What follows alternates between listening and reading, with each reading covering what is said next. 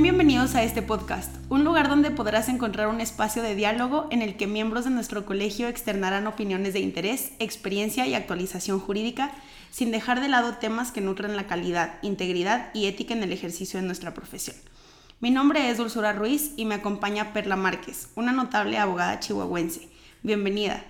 El día de hoy platicaremos de las violaciones de derechos fundamentales a imputados dentro de un proceso penal, específicamente en el caso de Marisela Escobedo. Pero previo a dar inicio a nuestra charla, les recordamos nos sintonicen a través de esta plataforma, así como nos den follow en nuestras cuentas de Facebook, barra mexicana Colegio de Abogados Capítulo Jalisco, así como en Twitter, arroba BMA-Jalisco, así como en otras plataformas que les compartiremos muy pronto. Sin más que agregar, empezaremos haciendo un breve contexto. En el documental de Netflix denominado Las tres muertes de Maricel Escobedo, en la parte final, podemos ver cómo se acusa a José Enrique Jiménez Zavala, alias el Wicked, como el asesino de Maricel Escobedo. En ese documental, Perla Márquez, quien fungió como su defensora, nos explica que luego de que el Wicked aceptó su responsabilidad en el homicidio, este le manifestó que no era cierto y que había sido torturado. Hay que anticipar que el Wicked fue asesinado dentro del cerezo de Chihuahua, luego de las acciones legales que tanto él como Perla, su defensora, empezaron a tomar. Acciones que, por solo decirles una parte, llegaron hasta la Comisión Interamericana de Derechos Humanos. Esta parte de la historia ya no aparece en el documental, entonces quisiera que Perla sea quien nos platique de esta situación tan delicada. ¿En qué momento te diste cuenta de esta situación y cómo fue que empezaste con la estrategia de defensa del Wicked? Bueno, muchas gracias, buen día, muchas gracias licenciada por invitarme. Es un placer estar aquí con, contigo. Eh, pues como dices, en aquel momento trabajaba como defensora pública del estado de Chihuahua, ya tengo mucho que no. Eh, en aquel momento se me asignó eh, el asunto de, de, José Enrique Jiménez Zavala por el asesino del Wicked. En un principio, cuando lo detienen, él me manifiesta que él había cometido este delito y que no, que simplemente lo que quería era tener un proceso rápido y simple y que lo sentenciaran de manera inmediata. Se da el tiempo, eh, pasan los plazos, se llega para tener la audiencia intermedia. En ese, en ese momento, a su vez, por parte de la Fiscalía del Estado, se le había ofrecido un procedimiento abreviado platicando con él para que le quedara muy claro en qué consistía un procedimiento abreviado, eh, pues le hice ver el, el, derecho que tiene del procedimiento abreviado y el derecho que tiene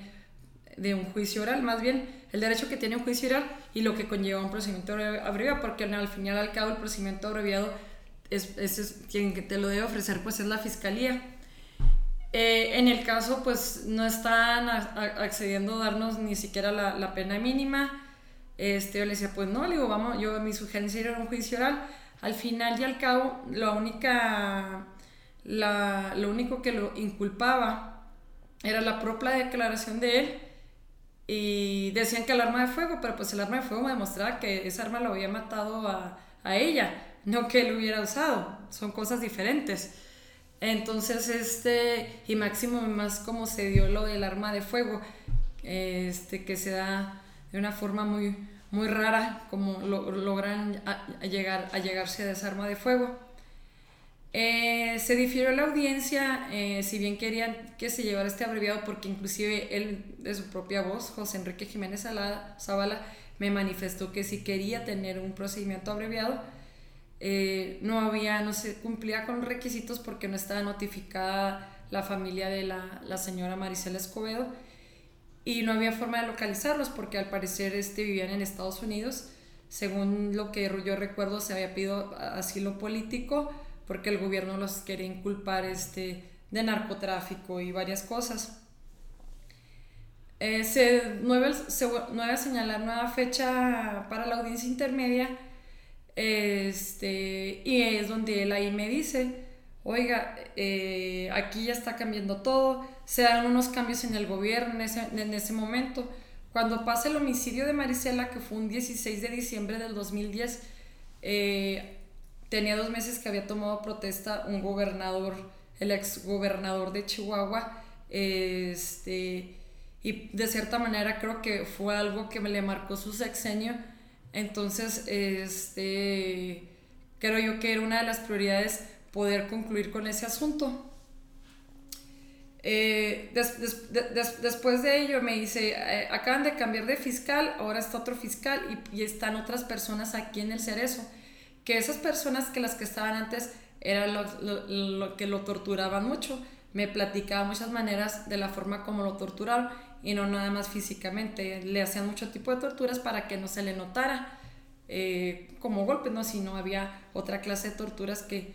que, que le realizaban como tenerlo aislado, no, no se le permitía visitas de nadie, eh, de nadie, ni llamadas ni nada, lo tenían en un área que es alta seguridad.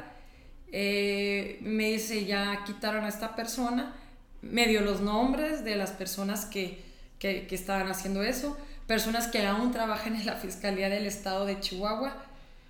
en ese momento se le dio vista a la juez de control que conoció esa audiencia y a su vez pues dije, pues bueno, le digo, yo, yo pido que esta audiencia se suspenda. Para mí prevalecía el derecho de defensa sobre los plazos, si bien ya, se, ya están vencidos,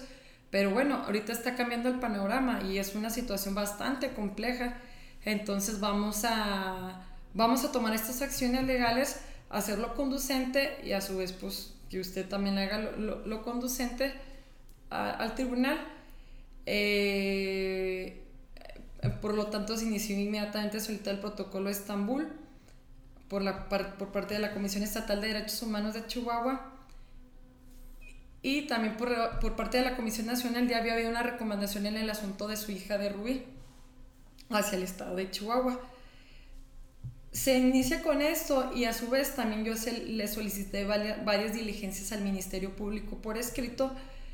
eh, de la forma en como lo habían detenido que era muy diferente a como la fiscalía manejaba, que lo habían detenido con otros sujetos y que traían armas de fuego. Él me cuenta en su momento que lo habían detenido saliendo de un centro comercial con su familia, con su esposa y sus hijos. Entonces me dicen la detención fue así, fue estas horas, no es cierto, no fue así como ellos dicen, bla, bla, bla. Eh, entonces yo pedí toda esta, esta serie de, de, actuaciones eh, como videos, de las cámaras de ahí, tanto del lugar, de las calles, las bitácoras de los policías, quienes estaban asignados, todos los que habían firmado este, el, parte informativo y una serie de diligencias que me pudiese llegar a demostrar lo que él estaba diciendo. Aparte de lo del protocolo Estambul, que sí salió, eh, digamos, de manera pues favorable en cierta manera, ¿no? Porque sí, lo, sí se acreditó que este, había, tenía síntomas de que sí había sido torturado. Este, platiqué, fui a Ciudad Juárez a platicar con la esposa de él para hacer una, una entrevista por escrito eh, y me eh, contó exactamente lo mismo que, que, él me había contado en su momento, cómo los habían detenido, qué había pasado, eh, y pues sí, efectivamente, que no fue como la fiscalía manejó su historia, inclusive ella la tuvieron eh, encerrada en un hotel varios días hasta que él hiciera y, confesara ante la fiscalía y ante los medios de comunicación, cosa que yo nunca había visto que fuera algo como público. Si tú buscas en YouTube, vas a encontrar una serie de declaraciones de él que él sí, que él fue el que la mató. Y realmente me decía, yo qué tengo que ver con la señora que está haciendo, o sea, activismo sobre su hija que la mataron. Yo no absolutamente tengo nada que ver. Como en un inicio, cuando matan a Maricela Escobedo, recordemos que cuando la matan estaba el hermano de ella con él y él ve absolutamente todo y ve quién la mata y desde un inicio él declara, hace un retrato hablado y después hacen una diligencia ante con la Procuraduría General de la República en El Paso, Texas y señala, este es la persona que mató a mi hermana otra persona que no corresponde a José Enrique Jiménez Zavala. Se hizo ese reconocimiento de esa persona en ese momento, cuando se hizo, estaba detenida en Estados Unidos por otro tipo de delitos, pero dice, este es, yo nunca entendí en su momento por qué se había, eh, habían, lo habían tomado, lo habían tomado a él. Se inicia con todo, con todo, con todo esto, eh, esto fue más o menos aproximadamente en noviembre. Y al mes este, me habla un día la, la, la, esposa de él y me dice que, había, que le habían avisado que, había, que había sufrido un, un infarto fulminante. El Wicked ahí en el cerezo y pues que ya, que estaba muerto, ¿no? Y me dice ella, eso no es cierto, dijo, yo no creo que eso haya pasado, dijo, él estaba joven, él dentro de que cabe estaba saludable, dijo, yo no creo que haya pasado así. Entonces acudieron él y los papás de José Enrique Jiménez, se pidió que fuera otro médico, no un médico de la fiscalía, vino un médico externo, se hizo la necropsia y efectivamente salió que lo habían estrangulado, que había sido por asfixia situación rara porque pues está en alta seguridad y todos los que conocemos ahí y que sabemos cómo, cómo están las cuestiones, solamente hay un, este, una persona por cada celda y, no puedes estar, este, digamos, conviviendo. Entonces, pues eso dejó, deja mucho a la imaginación, que creo basta decirlo, de lo, de lo que pasó y pues por lo tanto, como ya estaba muerto, pues se sobreselló el asunto por parte de él. Recuerden que había otra persona que también lo involucraron, que es una persona de nombre este, de, apodo El Gordo, pero él estaba interno en el Cerezo de Juárez y él me comentó que también platiqué con él, efectivamente que también lo habían torturado, pero lo detuvieron en otras circunstancias y en otro momento que sí conocía al, al Wicked y todo, pero pues que le dijeron lo que tenía que hacer, no lo, que tenía que decir. Él también en su momento se solicitó el protocolo de Estambul y todo, pero después que pasó lo del Wicked, pues él dijo, ¿sabe qué? No quiero nada, mejor me quiero quedar así. Y ya se había dado denuncia ante la comisión y también ante la fiscalía y pues nunca, se, nunca pasó nada ya cuando pasó esa situación, que después lo sentencian él, yo ya no estaba yo con la defensa de él, como repito, era defensora pública y en su momento yo me fui a trabajar a, a otra parte, entonces, este, pues me parece bastante lamentable lo que, lo que sucedió y sobre todo teniendo el antecedente tan fuerte, porque al final lo único que los inculpaba tanto a, a él como al gordo era su propia declaración. Y máxime que la propia Comisión Estatal de Derechos Humanos sí dijo que sí habían sido torturados. Entonces, pues bueno, este, un asunto verdaderamente lamentable, de mucha corrupción, eh, de un sistema que, pues que sigue y que hay que combatirlo, es la única manera, hay que combatirlo con la ley y con el estudio. De mucha corrupción y de mucha impunidad, Perla, porque sentenciar a una persona que no es la responsable, eh, pues nos indica que la persona que verdaderamente lo hizo, pues no está pagando por, por sus acciones, ¿verdad? Exactamente, esa persona, lamentablemente si uno ve el documental, ve al hijo y decir, ellos mismos dicen ahí quién es, quién fue, y yo no sé si esta persona, eh, el gordo, sea malo sea bueno, eso no importa, pero al final, o sea, eso no es justicia, digo, porque al final estamos creando impunidad todos. Al momento el que no está detenido, quien debe estar detenido. Y pues bueno, así el juez que en su momento lo aceptó, ni modo, el defensor que lo aceptó, ni modo, y el Ministerio Público, porque es una responsabilidad compartida, o sea, entonces eh, creo yo que da, pena lo que pasó, pero bueno, el chiste es, es cambiar las cosas. Perla, tú que eres una mujer tan valiente y con una ética intachable, ¿qué consejo le pudieras dar a todos los estudiantes de Derecho y abogados que nos escuchan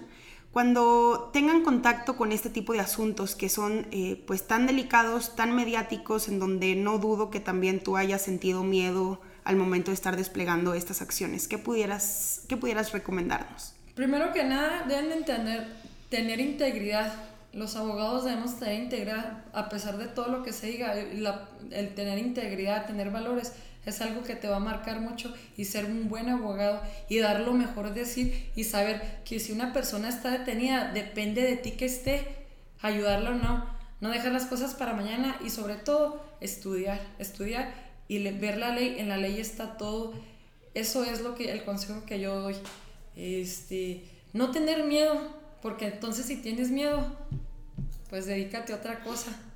eso es mi consejo. Muchísimas gracias Perla por acompañarnos el día de hoy. Ha sido un placer tenerte desde Chihuahua. Em, gracias por compartirnos tu gran experiencia y conocimiento. Pero antes de despedirnos, les recuerdo que nos pueden escuchar a través de esta plataforma los miércoles cada 15 días y de igual forma los invitamos a que nos sigan en nuestras redes sociales, Barra Mexicana, Colegio de Abogados, Capítulo Jalisco, entre otras plataformas que les compartiremos muy pronto, en las cuales encontrarán contenido generado por parte de nuestros barristas, como artículos y opiniones de temas legales bastante interesantes, así como videos de conferencias impartidas y demás información pertinente respecto a nuestro colegio. Muchas gracias, Perla. No por nada.